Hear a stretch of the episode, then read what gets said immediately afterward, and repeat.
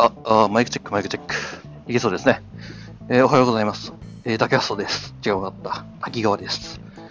えー、今から、えー、竹安のレコーディングといいますか、竹安の放送を始めます。えー、現在時刻、2020年、えー、3月の、何日だ今日は？3月の10日、火曜日の10時47分ですね。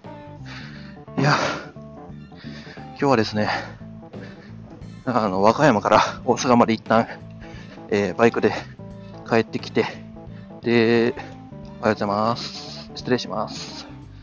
よいしょ。で、その後に、そこからまた、えー、学校、大阪からが、大阪のじ家から、えー、学校に向かうというところで、えー、しかも雨が降っているという。あうん。まあ、なんとか無事ね、帰ってきてこれたことに、まあちょっとね、え感動しつつも、ちょっとね、よいしょ、今日、よいしょ。今日はちょっとね、急いでいかないといけないので、なんかこう、スキャナーがね、あの、必要だと言われる、言われてるので、いや、まあ、うん、と言いながらこう、スキャナーを持った僕が、えー、向かうというところです。急げ急げ。いやー、本当にね、笑えないわ。笑えないわ、今日は。よいしょ。あ、閉まらない。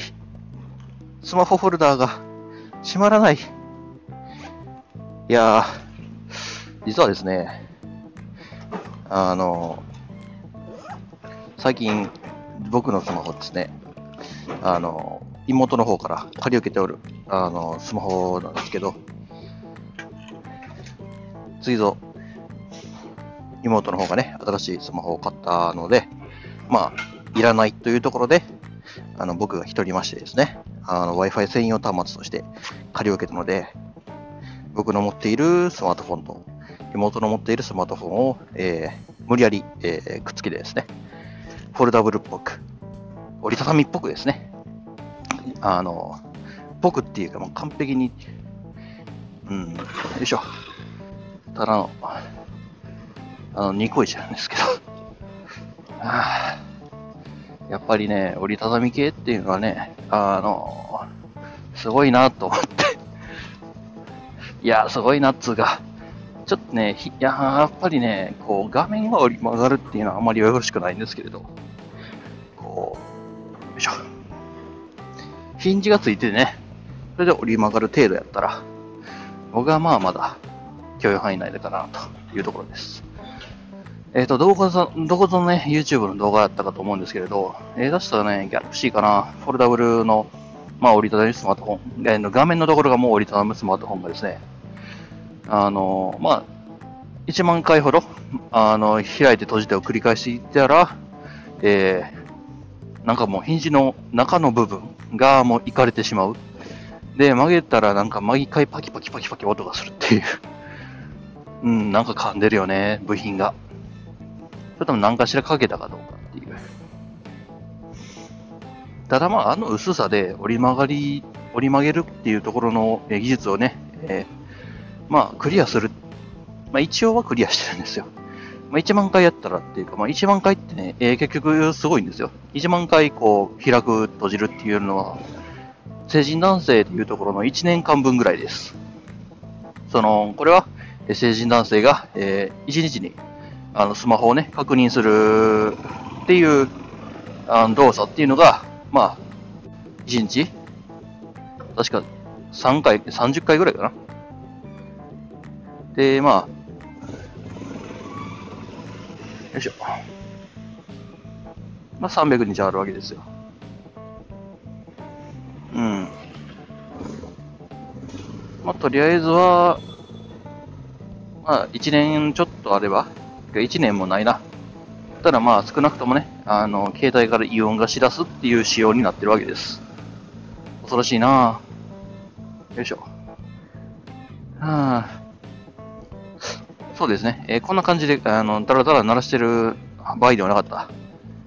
えっ、ー、と、今日話す話は、えー、そのホルダブルフォンについてと、僕がやった改造について、そして、えー、まあ、僕が最近借りた本について、と、そんぐらいがですね、その、えー、2本立てでお送りしようかと思います。うん。最近ね、あの、僕、とことんラジオっていうものを聞いたことがなかったんですね。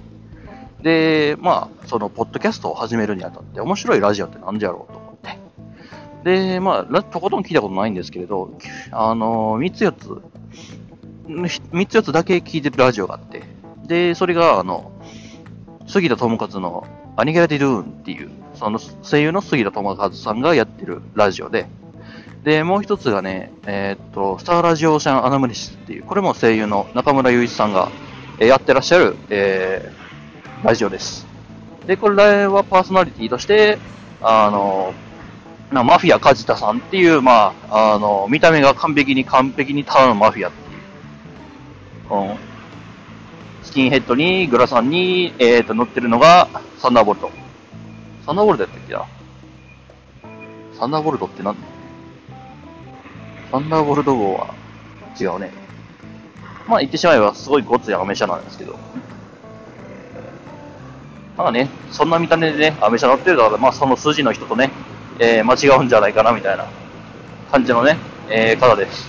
実際に間違われたことがあるらしくて、まあ逆にあの、その筋の方が、すみません、マフィア梶田さんですかって間違われる方が多いみたいな。そう。なんじゃお前、なんか最近マフィア梶田だ、マフィア梶田だ、違うっちゅうにって怒ってるマフィアがいてたっていう笑い話があって、どっちのマフィア？っていう。梶田マフィア梶田それともただのマフィア？どっち？みたいな。まあ、その感じの、えー、面白いラジオですので、あ皆様聞いていらっしゃると面白いかなと思います。うん。あとはまあ僕、 Creepy Nuts っていう、 Creepy Nuts のラジオもちょこちょこ聞いてて、なんだろうな。うーん、まああとはポッドキャストが方法ですよね。ポッドキャストはラジオではないと僕は思っているので、まあ、やってることはラジオな気がするんだけどね。で、まあ、えー、そんなこんなでですね、えー、そういういろんな番組の面白いところをパクっていってですね、えー、まあ、自分の番組も面白くしていこうと。やはりね、やってる限り、視聴視聴者に関して全く、あの、考えないといったものの、面白くなかったら意味ないじゃないですか。自分の番組であろうと。やるからにはちょっとね、面白くしていこうと思います。で、えー、 foldable 本の話でしたね。こうやってね、こう、前振りがね、長くなりましたよ。前振りっていうか全然関係ない科目でしたけど。で、まあ、 foldable 本についてなんですけど、まあ、先日、あの、教授と、まあ、 Discord で喋っていたときに、そういう、その、 foldable 本、折りたたみスマホの話になりましてですね。うん。まあ、僕の欲しかったスマホが、えっ、ー、と、まあ、プロジェクトジェムっていうんですけれど、あの、アンドロイドの生みの親って言われる方が、まあ、制作の主軸のとなってやってた、すごい縦長のスマホなんですけれど、もともとエッセンシャルフォンっていう、ノッチ付きの、ノッチなしかな？どっちやったっけ？まあ、その、まあ、ある意味新しいスマホを生み出すっていう点に関してはすごい、あの、先駆者のような気がします。リンゴは除くよ？うん。アンドロイドの中でね。まあ、そのアンドロイドの中で、まあ、そういった面白いスマホを出す企業というか、出す人だったんですけれど、ちょっとね、ここはすごいひどいことになってる。まあ、実際のところ、うん。まあ、残念ながら、発売延期かと思いきや、発売延期かと思いきや、何やってんの？よいしょ。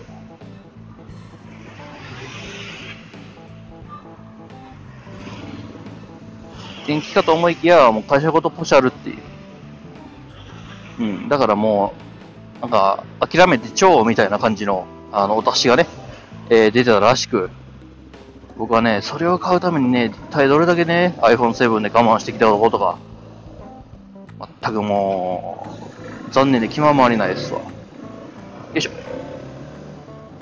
まあね、残念残念と言いつつも、出ないんじゃないかなっていうのは思ってたりしたので、まあ実際、あの出なかったというところに関して何かしら、えーとまあ、残念だと思うところも半分、うん、やっぱりこう新しいことをやるっていうことに関して構やはり難しいところっていうのはやっぱりあるんですよね。うん。ただ、ただ あれのいいところは、ほぼほぼそのままの Android が入っていることですね。そのメーカーのカスタムとかそこら辺がないんですよ。ソニーやったらなんかソニーっぽくなんかいろいろと組み込んだりするんですけど、僕はね、そういう意味では Android、しかもね、確かね、いろいろと、まあ、最新のスマホらしく、いろんな機能を組み込まれ組み込まれていると。いう話でしたんで、でしかもね、見た目もね、かっこよかったんだ。かっこいいというにはちょっとあれやけど、まあ僕としては、あの、すごく心に刺さるようなね、えー、色合いのスマホというか、あれはバーだね。スマートフォンではなく、俺はあれはスマートバーだと思ってる。うん。次のインフォバーあたり、あれやってもらえるかなっていうのは僕思ってたりします。そうなんですよ、インフォバーも僕好きでね、好きだよねって言ってるけど、一歩も思ってないけどね。うん。インフォバーにするか、その、プロジェクトジェムにするか？はすごい悩んでて。だからね、インフォバーはね、見た目がすごい、やはり、良い。良い。すごく良い。錦鯉とかすごく良い。うん。錦鯉、まあ、和物和物っていう、あの、色目がね、錦鯉だったりっていう感じなんですけど、あの、桜色に関してはチェリーなんですね、確か。あそこカタカナですんねやと思いながら。それは確かね、あの、発表会というか、あの、人数限定でなんかしら集め、人を集めて、なんか、催しを、えー、プロジェクト全部限定の、じゃなかった、えー、インフォバー限定のね、集まりをやってるところのブログの方、見に行ったらそういう話があったので、しかもね、グレーがあったんですよ、プロトタイプに。インフォバーのプロトタイプにグレーがあったんです。あれ発売してくれたら僕絶対買ったな、なんてね。この手の言葉言う人って絶対買わないですよね。あれやってくれたら絶対買うのにって言ったら何かしら理由をつけて買わないっていう。これはまあ、車でも、あの、エアガンでも、まあ、どこの業界でも共通してるかなというところです。本当に好きやったらね、勝手にやるんでね。色自分で塗ったりね。まあ、それはね、あの、買った後で、その量産というところに対して、まあ、いろいろ自分個人でアプローチができるっていうのは、やっぱ買った後で、それもそれで楽しみですよね。あ、プラモと一緒です。うん。よいしょ。で、まあ、そのフォルダブル本的な、えー、ことを、まあね、話して、その教授と話していて、で、まあね、僕もフルフォルダブルフォンというか、あの、二大スマホっていうのが、あ欲しくなってですね、どうにかね、出来合うもんかと。いや、さすがに買うのは無理やと。うん。ただ僕の手元にはスマホが2台あると。こう、無理やりくっつけて見た目だけでもフルダブルっぽくしたいと思いまして、まあ iPhone7-2 台をですね、あの、無理やり繋げるという方向で、なんとか、その、フォルダブルっぽく、えー、見た目だけしたわけですね。どうにか設定、そうだな、iPhone の顔のなんかこう、設定をいじったら、どっちもフォルダブルっぽく使えるみたいな感じの設定出してくんねえかな。うーん、っていうのは作れるんですかね。こう、二つの端末があって、で、ミラーリング確かできるような気がする。うん。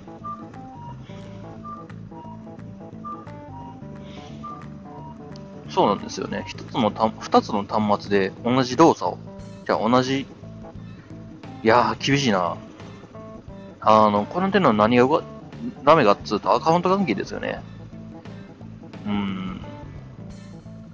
まあ、雲の上に乗ってるやつだったらまだしも、こう、LINE とか、端末端末、端末、個々端末でアカウントを確認しないといけないよねってなった時に、なんせ面倒なんですよね、そう。こちらの端末でアカウント設定したらこっちの端末で使えやんし。っていう。まあそうならないアプリケーションっていうのが最近あるので、まあ増えているのでっていうかな。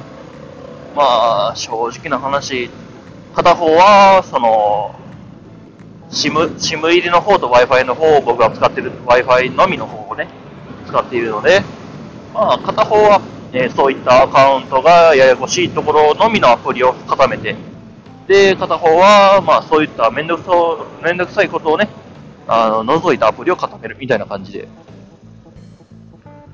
うん、そしたらまあ、無理やり、ポルタブルっぽく使えなくはないのか。うん。どうなんでしょうね。あ、そもそもフォルダブルにする利点っていうのがどこにあるのか僕ちょっとわかんないですけど。あれですかね、こう、画面が広く使えるってやつですかね。うーん。まあ、言いたいことはわからんでもないですし、まあ実際、あの、画面が2倍になるというところで、確かにお得感というか、まあ、いやでもそれで重量かさんでね、太くなっちゃったらね、意味ないと思うんですよね。まあ、実際のところ、どういう利点があるのか、フォルダブルというか折りたたみスマホに、えー、どういう利点があるのかっていうのは、ちょっと僕よくわかんないなうん、あれだけ騒がれといてね、正直そっちの関係にあんまり興味がなかったりしたのです。まなんでかっつうと、ね、買えないから うん、半分諦めちゃってたところはあります。ゴーグルオンいやー、雨がひどいや。ゴーグル僕好きじゃないんですよね、やっぱり。うん。こう、最近、バイク業界でも、あの、プロテクター、プロテクターっていうのは言われてるんです。なんでね、えプロテクターをつけてない人はね、人間じゃねえみたいな感じの話し方をね、されることがあったりするんですよ。ってなってくるとですね、こう、やはり、プロテクターをつけて走らざるを得ないという雰囲気がね、えー、出てくるわけです。まあ、僕はそれ無視して走るんですけど。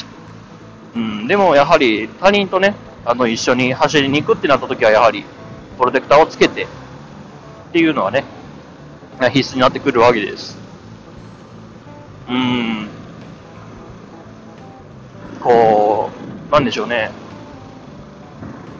プロテクターつけてる雰囲気も出ないし、つけてる気もしないようなプロテクターっていうのがあったらいいんですけれど、まあ、高いんですよね。あるんですけど。高いですし、あの、その点プロテクターって、こう、肌にまとわりつくように、えー、まあ、つけるので、何にせよ、まあ、あの、脱ぎ気がしにくいかな。うーん、まあ、そこら辺はね、あの技術革新というか、そのうちの技術革新、どうのこうのに任せるとしてですよ。うん。どうにもならんところはどうにもならんので。さて、大丈夫かな？僕スマホそんなに充電しなかったんで、もしかしたらスマホの電源がね、ぽっくりいっちゃいっちゃう気がする。よいしょ。急げ急げ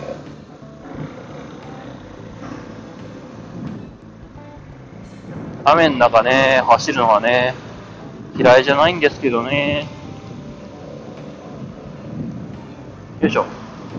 フォルダブルフォンっていうところの魅力っていうものをね、ある意味、まあ、梅雨も知らない僕ですが、ちょっとね、えー、こう、流行り物というか、そういうものにね、ちょっと憧れもあったりはするのです。うん、手に入れられないからね。うん、まあ正直なんか、Google も手出してきたし、おどうやらバズるかバズるかっていうようなそんなね、雰囲気もなくはないので。いやー、バズらないと思うのですが、僕はそれより、あのークロームブックがね、流行ってほしいな。もっと流行って、もっと高性能になって、もっと安くなってほしいな。買わなきゃ。買わなきゃ。そうなんですよね。この手のものを流行ってほしいなってものは自分が啓蒙して、こう、他人をね、誘導しないと流行らないですから。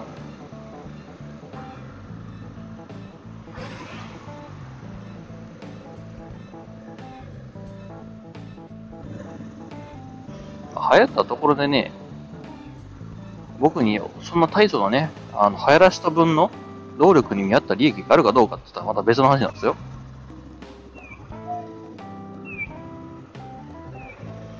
まあ、労力がなかったとしても、まあ嬉しいよねっていう話で。同人誌なんかそんなもんじゃないですか。まあ、自分が書きたいものを書いてるっていうのもあると思うんですけれど、こう、その業界っていうものに、こう、貢献したいというか、その業界というものの中で、こう、こういう分野っていうものを、あの、まあ、探していきたいというか、うん、発展させていきたいっていうところがあって、みんなにこう、一緒にやろうぜっていうものがあるっていうのがサークルだと僕は思うのですよ。まあそうじゃないサークルもいっぱいいるんですけどね。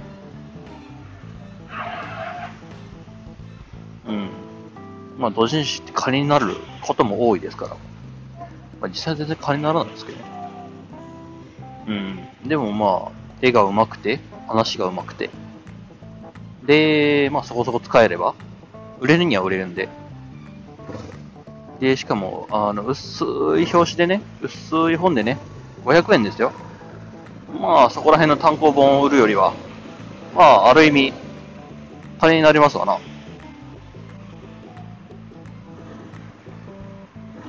まあ、そんなわけでですね、フォルダブル本。えー、何かしらね、利点というか、面白みはあるんですけどね、ギミックとして。なんかこう、これ、スマ、フォルダブルフォンはこうじゃないとダメなんだっていう。そんな感じのね、こう、フォルダブルフォンというか折りたたみ携帯にね、一加減ある方はですね、こう、私の方にですね、なんかこう、反応といいますか、タンブラーなり、えー、ツイッターなりで報告していただけるとありがたいです。さて、えー、次の話題と。えー、まあ僕は、正直本はね、結構読む方なんですけれど、おいくか？あー、よしよしよし。いや、何もないです。はい。まあ、本は読む方なんですね。まあ、そこそこ。うん、1日に1冊ぐらいと言っても、まあ、軽い本ですけれど。まあ、本読む中で、こう、まあ、少なくとも僕のね、1日1冊なんてね、買えないわけですよ。考えてみてください。まあ、少なくとも安い本で500円ぐらいはするわけです。で、100日。まあ、100日って言ってもね、そんな毎日毎日ね、最低でも読むわけないので、うん。まあ、読むときは1週間、うん、まあ、そうだな。1週間で7、8。まあ、1日2冊読むことも時折あるんでね、なんて言ったらいいんだろうな。まあ、1週間で、まあ、平日として5に、5本としましょう。1週間5本。うん。で、50週あるというふうにしましょう。1年が。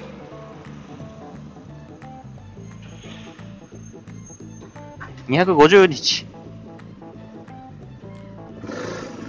僕は250日、1日1冊本を読むわけです。1年の中でね。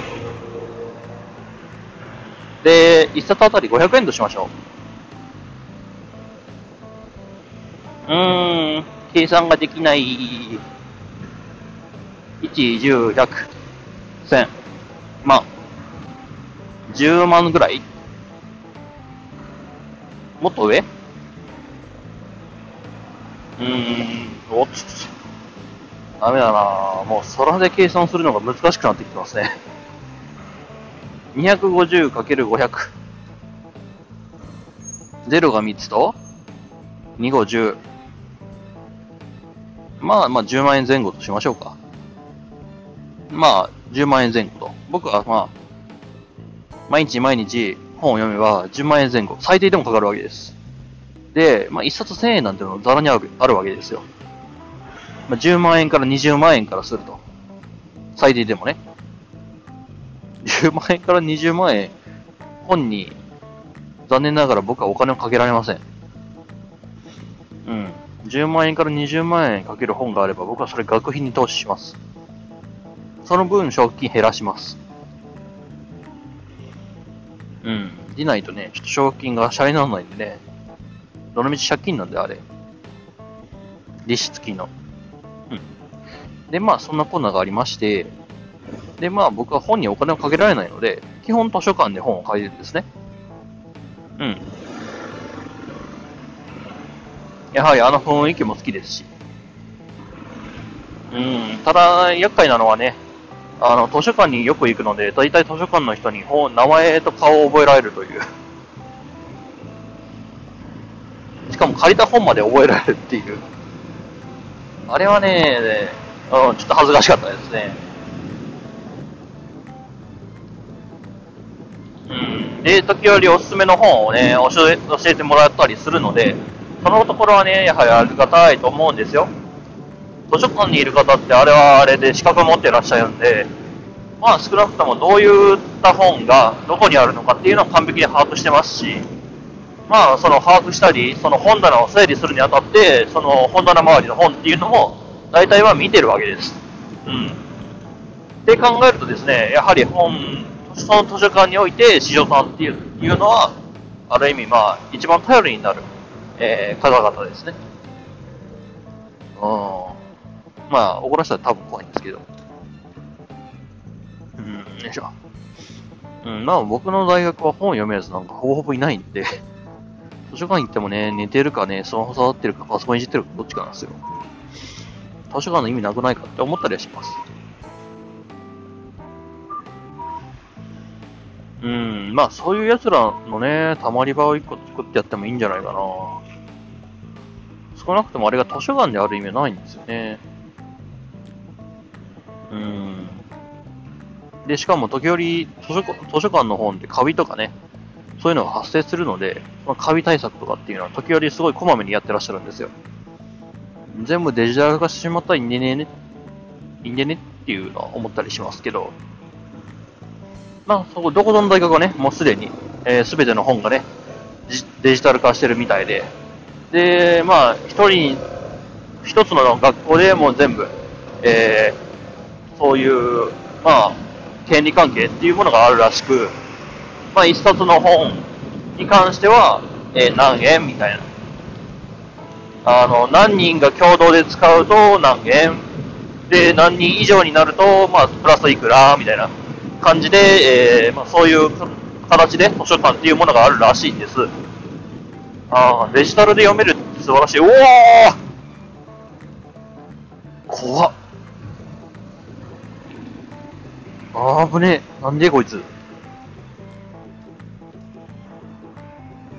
死ぬかと思った。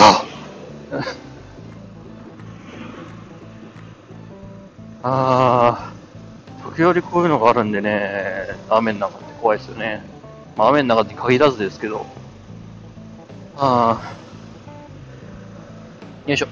で、まあ、図書館でね、え本を借りるというわけで、よいしょ。図書館の方ではね、僕もいろいろと本を、いろんな本をね、借りるんですよ。うん。よ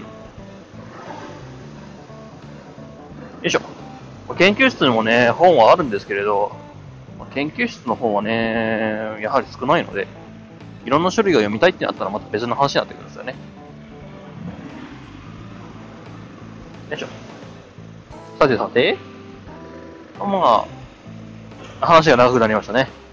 じゃあ何借りたのっていう話になってくるんですけど、最近はですね、とあの久しぶりに、ちょっとね、僕自身、えーちょっと前に話したかと思うんですけれど、ハーモニカをね、やってます。クロクロマチックのハーモニカをやってて、で、それのね、本を時折書いてはいるんですけれど、ちょっと最初からやり直そうかなと思って、うん。もうほとんどね、この半年ほど全然触れてなくて、で、まあ、まあ、そもそも初心者レベルなので半年も触れてないってなると、もうもうほぼほぼ、半分やり直しになるわけですね。なので、ちょっとね、ハーモニカの方の本の方をね、借りてしまいまして。いやー、久しぶりに借りました。ハーモニカの本。うーん、本当はね、鈴木さんのね、あの、僕鈴木のハーモニカ使ってるんで、鈴木さんのね、本が欲しかったんですけれど、図書館の方にはなかった、なかったんですよね。まあ、残念でした。まあ、機会があればね、鈴木さんのハーモニカ、最近ね、新しいのが出たんですよ。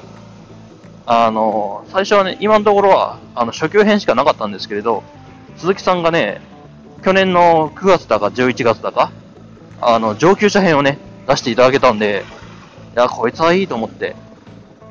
ただ3000円するんすよね。高いなぁ。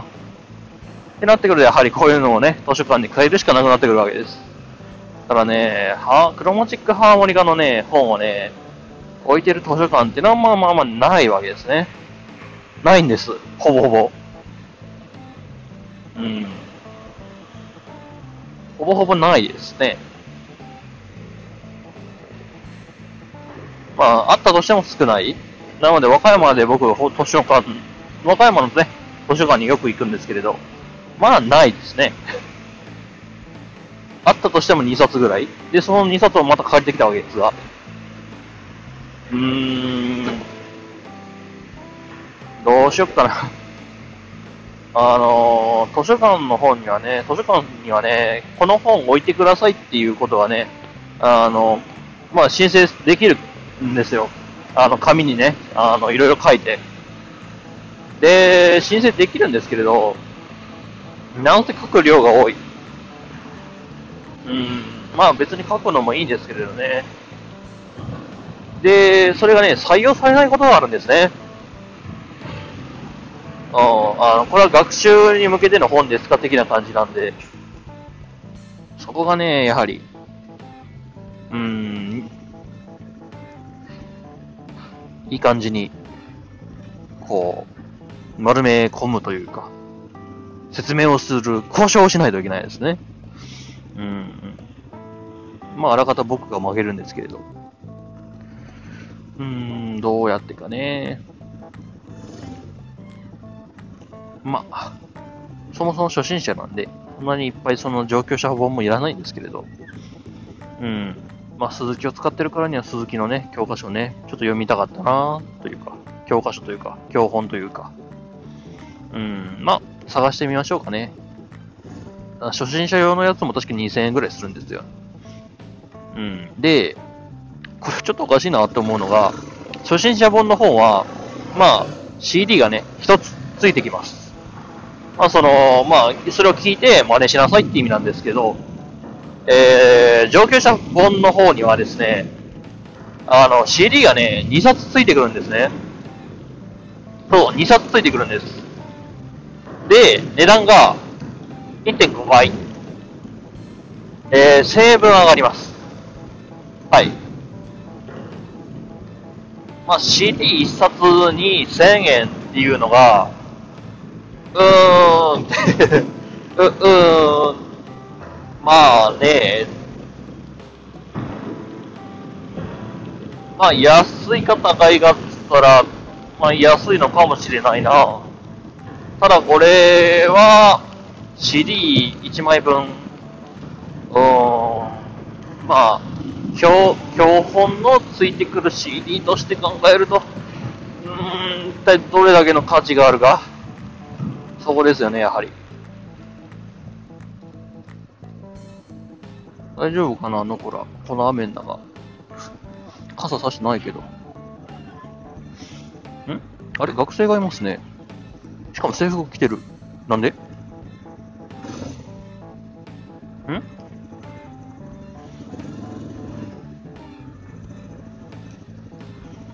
だ、ん？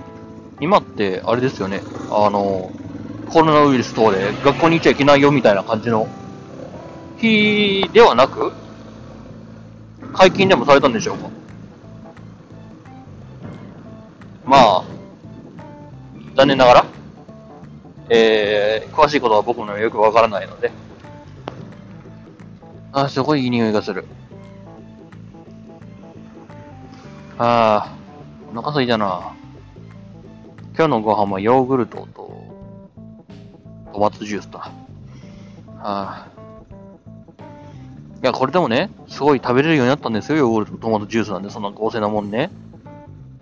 うん。ある意味ありがたいな。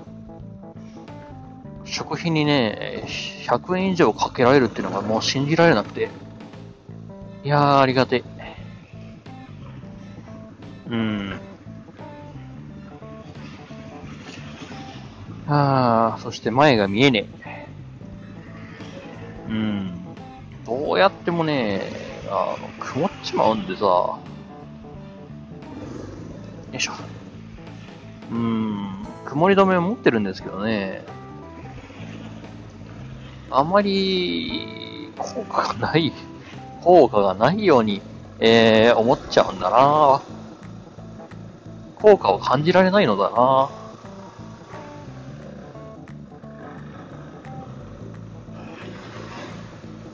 ああまあ、そのハーモニカの本と、あと、ボーカロイドについて。これね、僕もね、ちょっといろいろボーカロイドっていうのは昔から触ってみたかったんですよ。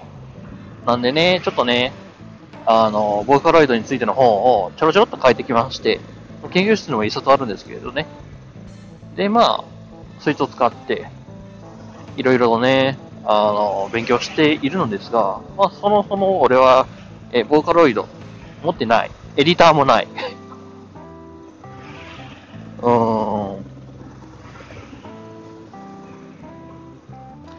そうなんです。ボーカロイドを作りたいと思っても、本体がない。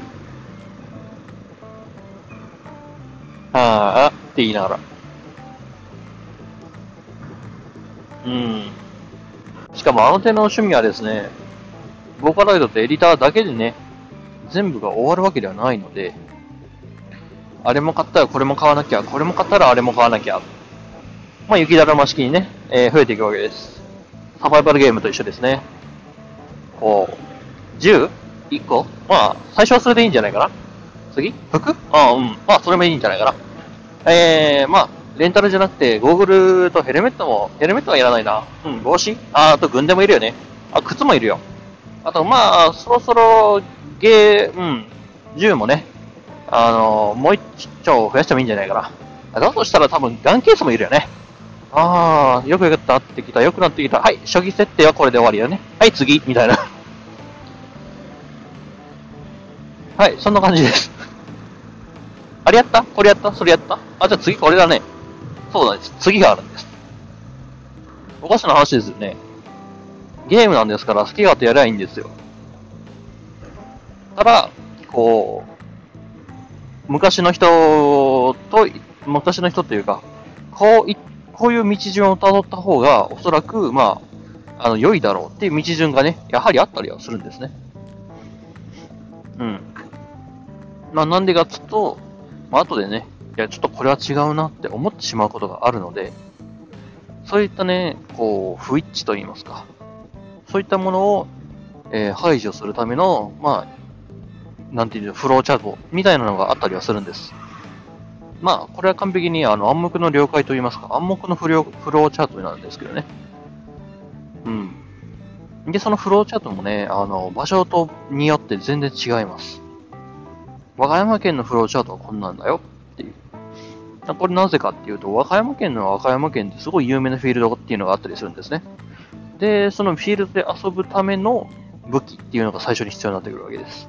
他のところは他のところで有名なフィールドがあって、そこで、まあそこをメインにして動き回るというところになると、そのフィールドで勝てる装備っていうのが、やはり、あの、強い装備というふうに、えー言われることが多いんですね。そうなんです。環境によって適応していくんです。で、その環境で勝てるように、その、その地方地方のサバイバルゲームショップっていうのは、えー、まあ、準備というか、そういう初期初期装備っていうものを、えーおすすめすることが多いです。まあね、えー最近は、まあ、これはね、ちょっと前の話というか、まあ、今でもやってるところは多いよっていう感じの話で聞き流してほしいんですけれど、まあ、実際のところ、あのーまあ、最近、あの、そういった、サバイバルゲームの情報っていうのが、ウェブサイト等でね、えー、出回るようになりまして、で、まあまあ見てみたらガゼネタ情報がね、サバイバルゲームに必須みたいな感じのこと書いてるけど、俺これ使ったことねえぞみたいな。これ売ってねえようちっていうような感じのね、えー、情報がね、あの、ガセとは言えないですよ。ガセとは言えないですし、まあ、そういう地方があれば、まあそういうものが必要になるかもしれない。うん、っていうものがあったりするので、まあ、ガセとは残念ながら言えないんですけど、残念ながらっていうか言えないんですけれど、まあ、うん、これはちょっとうちでは通用しないかなっていうぐらいの、えー、ニュアンスの情報っていうのが載ってることがあります。うん。なので、その情報を鵜呑みにして、えー、各地方、まあ、その老舗というか、その土着のサバイバルゲームショップに行くとですね、痛い目見るよっていうはい。サバイバルゲームの、あの、来てる方々っていうのは基本的に濃い方々が多いです。もう十何年サバイバルゲームやってきたよっていう方々います。その方々相手に、まあ、多少ね、あの、ウェブサイトをかじった程度で、あの、これ言うのがいいって聞いたって言ったらすげえ軽減な顔をされてしまうんですね。まあ、僕ら店員としては、まあまあ、そういう情報も載ってるし、まあ、間違いではないかもねっていう程度なんですけど、その土着の方々っていうのは、やはりこうコミュニティっていうのがあったりするんで、さすがにそれはちょっとで面と向かって言うのですね。はい。それがね、ある意味参入障壁というか、になってきてしまうんじゃないかなと思うこの頃で、何の話だっていうね。うーん、まあ、どっから飛んだんだろうね、このお話っていう。うん、まあ、そんなこんなでですね、うん、まあ、本を借りたっていう話が一体どっからこうなったのか。ああ、まあ、そうだね。えっ、ー、と、いろんなものが必要になってくるって話だったね。確か。まあ、実質必要になってきますし、実際、まあ、必要なわけですよ。ちゃんとやろうとしたらね。その、いろいろ本当にね、曲をね、ちゃんとした曲を作ろうってなってきたら、まあ、いろいろと機材が必要になってくるので、うーん、まあ僕にはちょっと手出せないな、今はっていう。うーん、こう、ある程度お金が安定してね、入るようになる。つまりはまあ、学校を卒業する後になるんですけれど、ようになってきたらね、まあなんとかそういった類のもこともね、できるようになると思うんですけど、逆に学校出ちまったら、もう、あの、何もできないわけですよね。うん。基本何もできないわけです。なんかすんげえ渋滞してんな。なんだこいつ。そのね、しょあの、まあ、研修等もありですね。基本、あの、新入社員っていうのは半年ほどは使い物になりませんし、うん。なので、まあそこら辺は、趣味をしたいっつったとしてもできないですし、かといってね、あの、今まで働き方改革で、あの、土日ね、休日させろっつってね、で、休ませろ、遊ばせろっつってね、やってますけど、無理無理。そんなんで会社回んないっちゅう。時間もね人も足りねえ。ただ時間ももうちょっと短くしろ。人遊ばせろ。ただ、あの営業とかそこら辺のね、金、数字をね、そのままもしくは維持するかもしくは上げろってね、無茶言うなって話ですよね。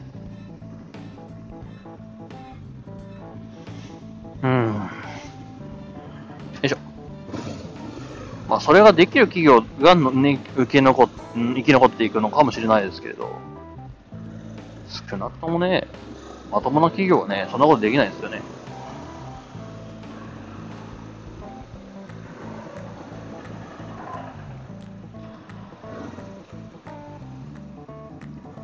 よいしょ。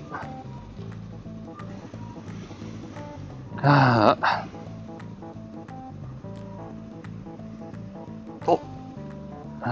言いながらですね。うん。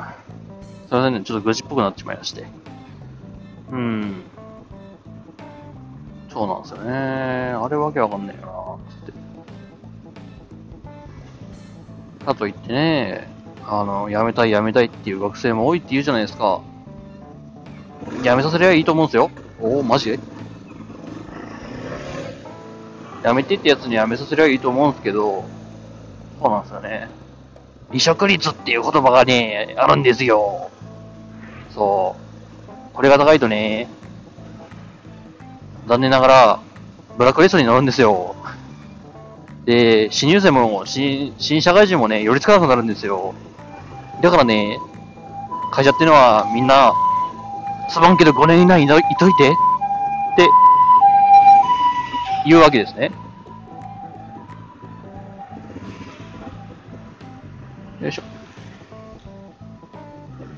4年以内は絶対にいといて、お願いだからって。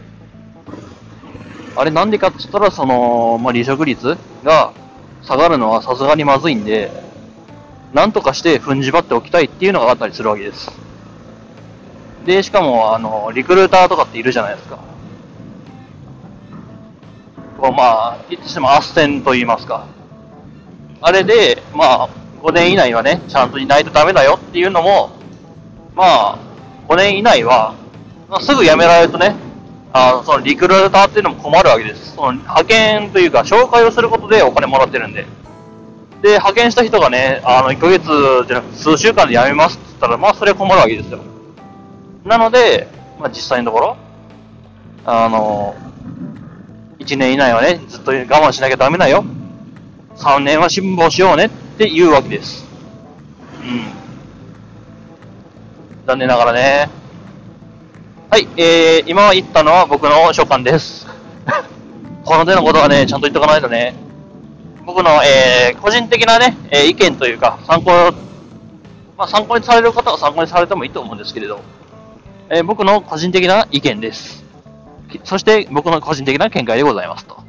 うん。これは文句を言っておかないとね、いろいろとね、まずいことになっちゃうからね。さてさて、さあ、このバッテリーがね、えー、今、携帯のバッテリー君がね、生きているのかどうか、ちょっと怪しいところでございますが。よいしょ。はい、学校に到着しました。いやー、雨の中、本当にね、頭下がりますよね。よいしょ。いやー、しん、はぁ、さてさて。はぁさて、帰りにね、ちょっと、よいしょ、ガソリンを入れていかないと。クラッチ滑り出してねえか。ちょっと怖いな。さてさて、ああ。よいしょ。ほい。オッケー。さてさて。取れてるみたいですね。よいしょ。と、ま、そんなこんなでですね、録音の方は終わらせていただきたいと思います。ご視聴ありがとうございました。何かしら、えー、ご意見、ご感想等ございましたら、えー、タンブラー、ツイッターの方よろしくお願いします。それでは。